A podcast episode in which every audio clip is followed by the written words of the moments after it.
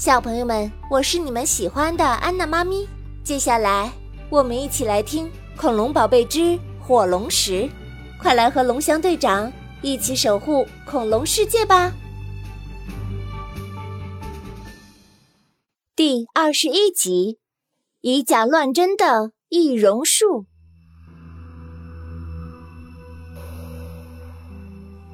接着就是寻找被模仿的对象。经过仔细对比以后，苏鲁克发现雨是最合适的人选，因为雨不善言辞，平常也独来独往。嗯，这样最保险。于是苏鲁克每天暗中悄悄地观察雨的行为举止，还有雨的穿着，模拟了很久以后，苏鲁克请易容大师。给自己弄成了雨的样子。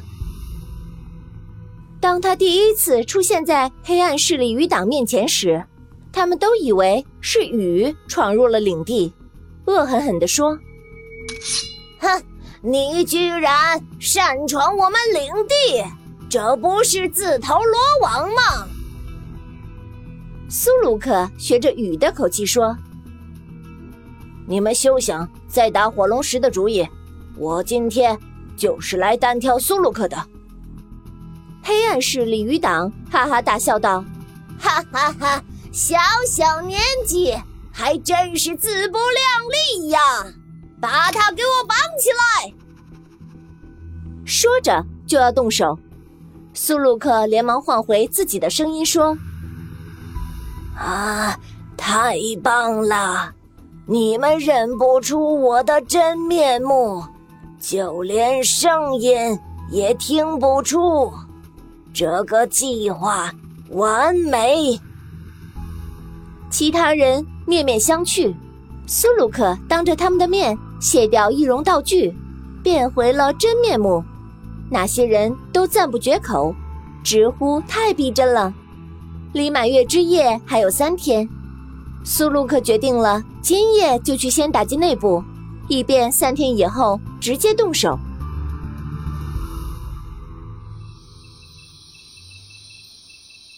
巧，雨负责白天与其他人一起值守火龙石，而苏鲁克就在晚上去。苏鲁克到达以后，值守的一名士兵说：“哎，雨，你不是白天值守吗？怎么晚上也来了？”苏鲁克学着雨的样子说：“哦。”又快要到月满之夜了，我不太放心，所以跟你们一起来值班。在众人的赞许声中，苏鲁克挑了离火龙石很近的位置站好。一切都很正常，没有人发现这个骗局。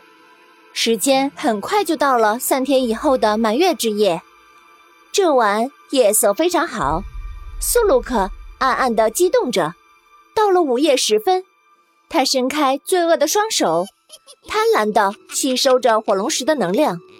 由于已经多次盗取了能量，他感知到自己的魔力已经快要被解封了。但很可惜，时间悄悄过去，又得要等到下个满月之夜。火龙石如以往能量减弱的时候表现一样。光亮渐渐的微弱下来，众人一阵惊讶和骚乱。苏鲁克趁乱逃走，大家这才发现，原来雨是苏鲁克乔装打扮的，都恨得牙痒痒。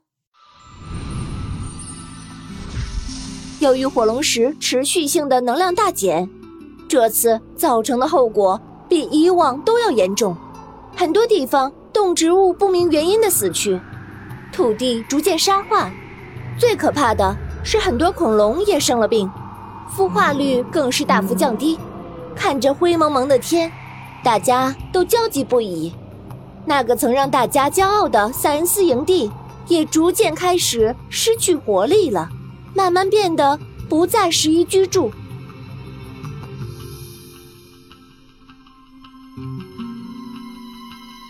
有一天。风铃突然跑来跟龙翔说：“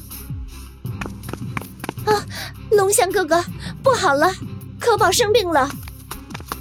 大家急忙赶去看时，只见可宝有气无力的躺着，平常那么爱干净的他，现在不再洁净清爽，喂他吃的只能勉强吃一点点，就连喝水也喝不下多少。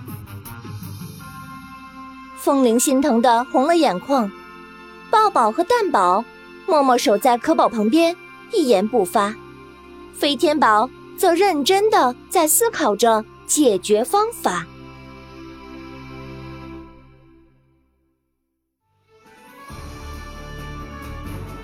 今天的中华恐龙园原创 IP 改编故事《恐龙宝贝之火龙石》到这里就结束啦。